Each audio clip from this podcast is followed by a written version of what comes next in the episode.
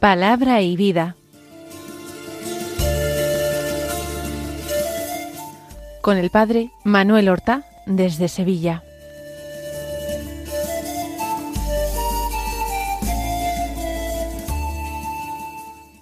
En el nombre del Padre y del Hijo y del Espíritu Santo. Amén. Alabados sean Jesús y María. Muy buenos días, queridos amigos, oyentes de Radio María y seguidores del programa Palabra y Vida. Hoy es el sábado de la trigésimo segunda semana del tiempo ordinario. Por ser sábado, recordemos que es el día mariano por excelencia de la semana y que nosotros procuraremos recordar y honrar a la Santísima Virgen María, Madre de Dios y Madre nuestra, de una forma particular. Pero hoy es también 18 de noviembre y en él la Iglesia celebra la memoria de las dedicaciones de las basílicas de los apóstoles San Pedro y San Pablo. La dedicación de la Basílica de San Pedro del Vaticano y la dedicación de la Basílica de San Pablo extramuros. Precisamente no hace mucho tiempo, el día nueve de este mes, celebrábamos la dedicación de la Basílica de San Juan de Letrán, Catedral de Roma. Ese día lo celebrábamos como fiesta. Hoy, ocho días después, como memoria, la dedicación de estas dos basílicas. La Basílica Vaticana, en la colina Vaticana, se construye sobre lo que se considera la tumba del apóstol San Pedro y la de San Pablo igualmente en el lugar donde reposarían los restos del apóstol San Pablo. Ambas son basílicas del siglo IV. La celebración de la dedicación de estas basílicas se celebraba primero solamente en Roma, en las mismas basílicas, y posteriormente pasó a celebrarse en toda la iglesia del rito romano, honrando de esta manera a esos dos grandes apóstoles que son las columnas de nuestra fe, San Pedro y San Pablo.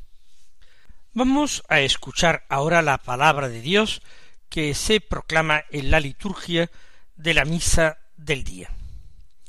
Tenemos por última vez como primera lectura a un texto del libro de la sabiduría. No se le da demasiada importancia en el leccionario, por tanto, con cinco días de lunes a sábado que se le dedican al libro de la sabiduría, no se lee más. Hoy, en el capítulo 18, se leen los versículos 14 al 16 y en el capítulo 19 los versículos 6 al 9. Dice así, cuando un silencio apacible lo envolvía todo, y la noche llegaba a la mitad de su carrera, tu palabra omnipotente se lanzó desde el cielo, desde el trono real, cual guerrero implacable sobre una tierra condenada al exterminio. Empuñaba la espada afilada de tu decreto irrevocable. Se detuvo y todo lo llenó de muerte mientras tocaba el cielo, pisoteaba la tierra. Toda la creación obediente a tus órdenes cambió radicalmente su misma naturaleza para guardar incólumes a tus hijos se vio una nube que daba sombra al campamento, la tierra firme que emergía donde antes había agua, el mar rojo convertido en un camino practicable, y el oleaje impetuoso en una verde llanura, por donde pasaron en masa los protegidos por tu mano, contemplando prodigios admirables. Pacían como caballos y retozaban como corderos, alabándote a ti, Señor, su libertador.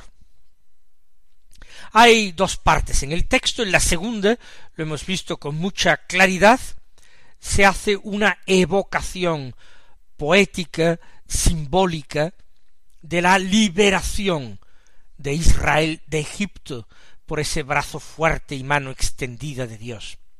La liberación de Egipto que es un verdadero paradigma de todas las liberaciones que Dios efectúa en la historia de los hombres, también de esa liberación nuestra, de esa liberación personal del pecado que Dios realiza en cada uno de nosotros, dándonos vida nueva y por tanto nueva esperanza. Y la primera parte del texto, curiosamente, es citada por la liturgia de la iglesia, la liturgia de la misa de la iglesia, el día de Navidad, o mejor dicho, en la Nochebuena. Fijémonos ahora en lo que va diciendo el texto para tratar de hacer conexiones entre este viejo texto del Antiguo Testamento, de la sabiduría de Israel, escrito en griego, y el Nuevo Testamento, la nueva alianza, Jesús nuestro Salvador. Habla primero del escenario, un silencio apacible. Lo envolvía todo y la noche llegaba a la mitad de su carrera. Puede entenderse en un doble sentido. En un sentido temporal está hablando de la noche que sucede al día, una noche pacífica en que hay silencio, silencio apacible silencio lleno de paz que lo envuelve todo, y la noche está, dice, en la mitad de su carrera. Pero puede referirse también a un momento, a un tiempo en la historia de los hombres. Por ejemplo, la noche, llegada a la mitad de su carrera, puede ser el mundo sumergido en las tinieblas de la ignorancia, en las tinieblas del paganismo que el mismo libro de la sabiduría, en el texto de ayer, criticaba y censuraba. Un silencio apacible lo envolvía todo. ¿Por qué? Porque había paz.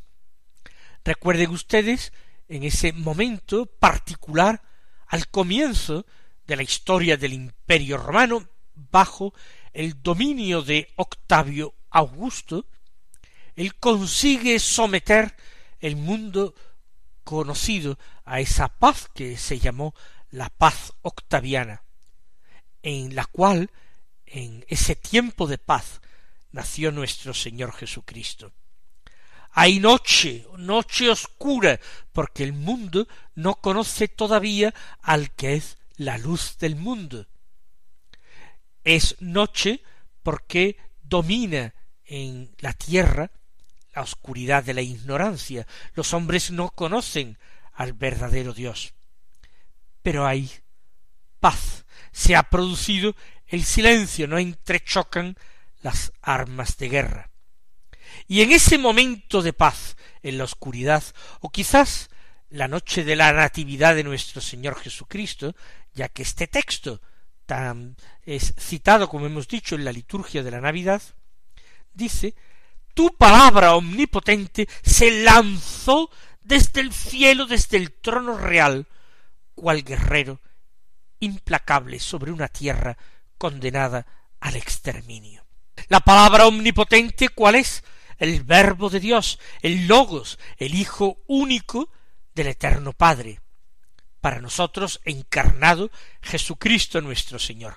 Palabra de Dios y palabra omnipotente, porque es Dios de Dios, es luz de luz y Dios verdadero de Dios verdadero.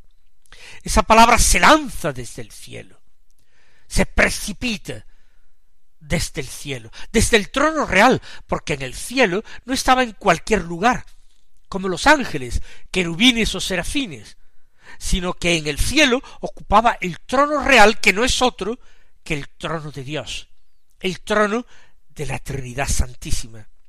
Se precipita desde el cielo, se precipita desde el trono real, se lanza como un guerrero implacable, porque ese es el Hijo de Dios, ese que es llamado por el profeta Isaías, Dios fuerte y príncipe de la paz, Dios guerrero, que tiene a hombros el principado, ese que el Apocalipsis describe montado en un caballo blanco, ese que lleva en la boca una espada de doble filo, que es la palabra de Dios. Ese es el guerrero implacable, es príncipe de la paz, pero al mismo tiempo viene armado con la espada del Espíritu, que es la palabra de Dios, para proclamarla, porque Él es el verbo, es la palabra, y viene, se precipita sobre una tierra condenada al exterminio, porque está condenada por sus pecados, por su ignorancia, por su oscuridad.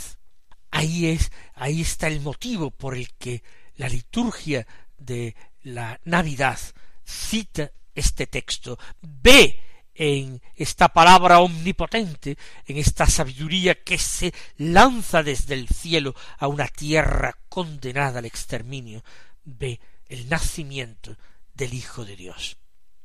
Sigue diciendo empuñaba la espada afilada de tu decreto irrevocable.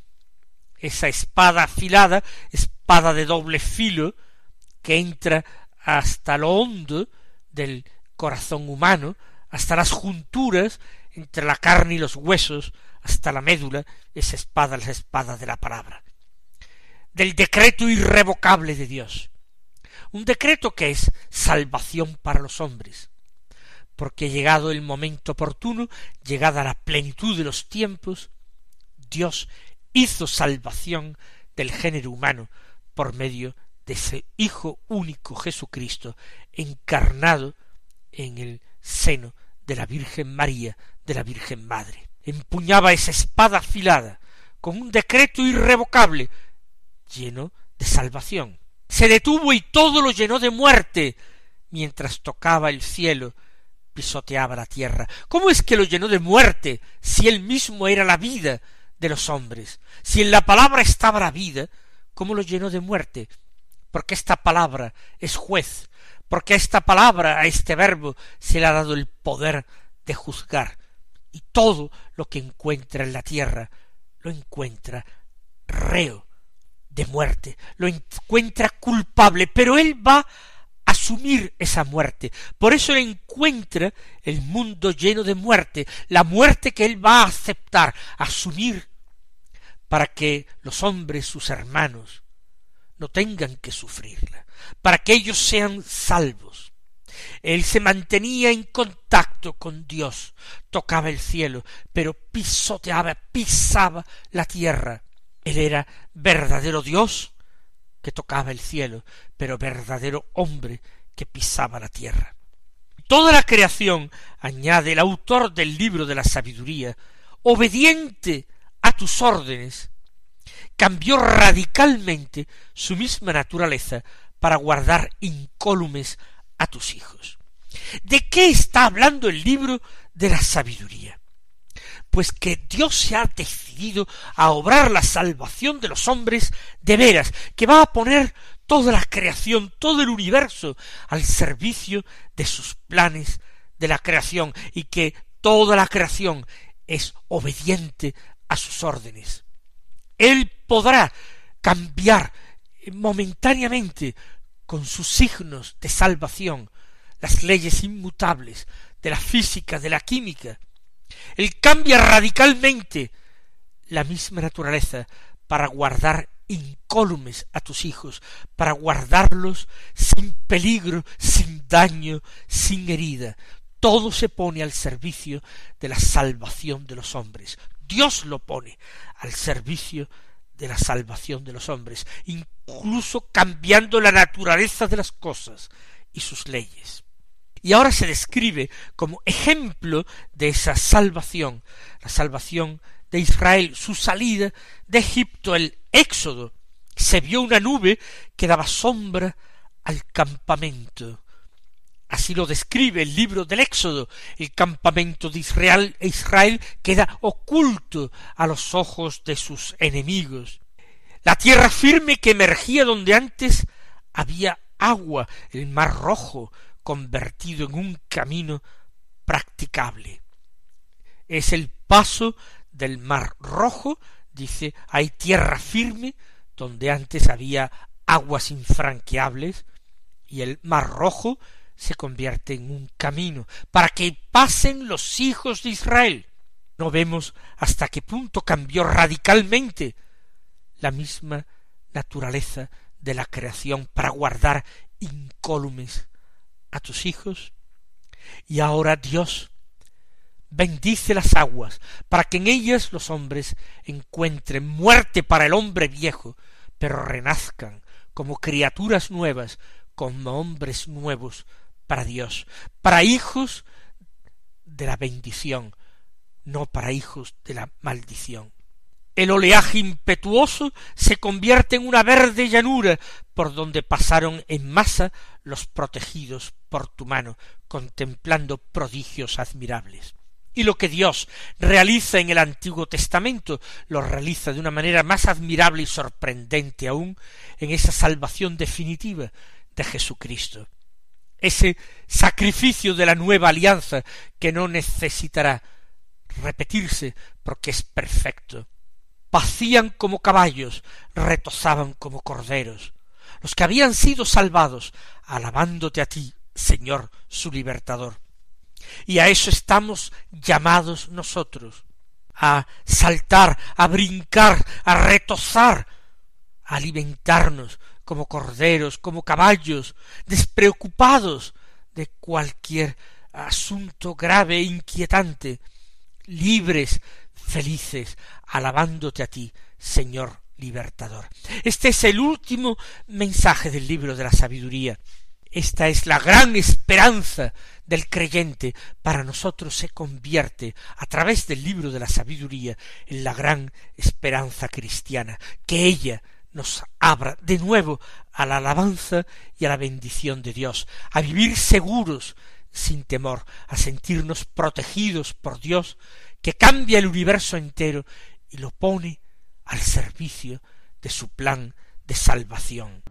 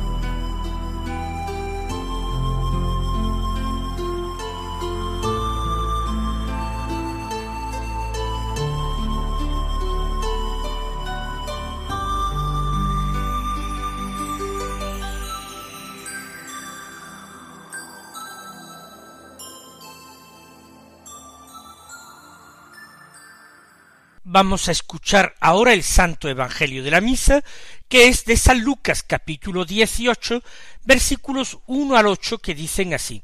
En aquel tiempo Jesús dijo a sus discípulos una parábola para enseñarles que es necesario orar siempre sin desfallecer. Había un juez en una ciudad que ni temía a Dios ni le importaban los hombres. En aquella ciudad había una viuda que solía ir a decirle Hazme justicia frente a mi adversario. Por algún tiempo se estuvo negando, pero después se dijo a sí mismo Aunque ni temo a Dios ni me importan los hombres, como esta viuda me está molestando, le voy a hacer justicia, no sea que siga viniendo a cada momento a importunarme. Y el Señor añadió Fijaos en lo que dice el juez injusto, pues Dios no hará justicia a sus elegidos, que claman ante él día y noche. o les dará largas. Os digo que les hará justicia sin tardar. Pero cuando venga el Hijo del hombre, ¿encontrará esta fe en la tierra? Jesús en este Evangelio de San Lucas, que es el Evangelio de la misericordia, pero es también el Evangelio de la oración, imparte a sus discípulos una enseñanza sobre la oración. Les narra una parábola para enseñarles que es necesario orar siempre sin desfallecer. Por tanto, la enseñanza que Jesús trata de transmitir a sus apóstoles y a nosotros, sus discípulos, hoy, es la perseverancia en la oración. No dejarlo nunca, cueste lo que cueste, pese a quien pese, aunque tenga que morir en el empeño, no abandonar la oración. Orar siempre. Algunos piensan que lo ideal es orar muy bien y creen que orar muy bien es orar con mucha satisfacción propia y muchos gustos espirituales. Pero orar bien es orar siempre, es orar sin cansarse, sin desfallecer, sin desanimarse. Y la parábola habla de un hombre malvado, es un juez inicuo, es un juez que no teme a Dios, y es un juez a quien no les no le importan los hombres, y eso que por su oficio tiene que impartir justicia. Ni le importan los hombres, ni teme a Dios. Y hay una viuda, y una viuda pobre que pide justicia, justicia frente al adversario. Quizás es una mujer atropellada después de la muerte de su marido, que padece indefensión y que recurre directamente al juez para pedir justicia y éste se la niega. Se la niega porque es un malvado, porque se desinteresa del clamor de los atropellados. Pero al final, dice Jesús, por interés propio se dice aunque a mí no me importan ni Dios ni los hombres, esta mujer me está dando la lata, viene continuamente aquí con sus reclamaciones. Le voy a hacer justicia para que no siga viniendo a darme la lata. Ese es el juez injusto, que hasta se deja vencer por la insistencia de la petición. Y dice Jesús, ¿y Dios no hará justicia a sus elegidos? Él, que es bondad infinita, justicia perfecta, no hará justicia a quienes se la piden día y noche clamando, les dará largas. No, dice Jesús, os digo que les hará justicia sin tardar, aunque el tiempo de Dios es distinto del tiempo de los hombres pero termina, cuando venga el Hijo del hombre, encontrará esta fe en la tierra.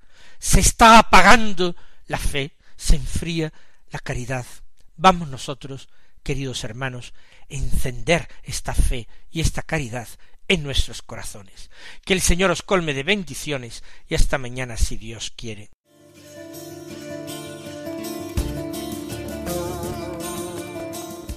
Han escuchado en Radio María Palabra y Vida un programa que dirige el padre Manuel Horta.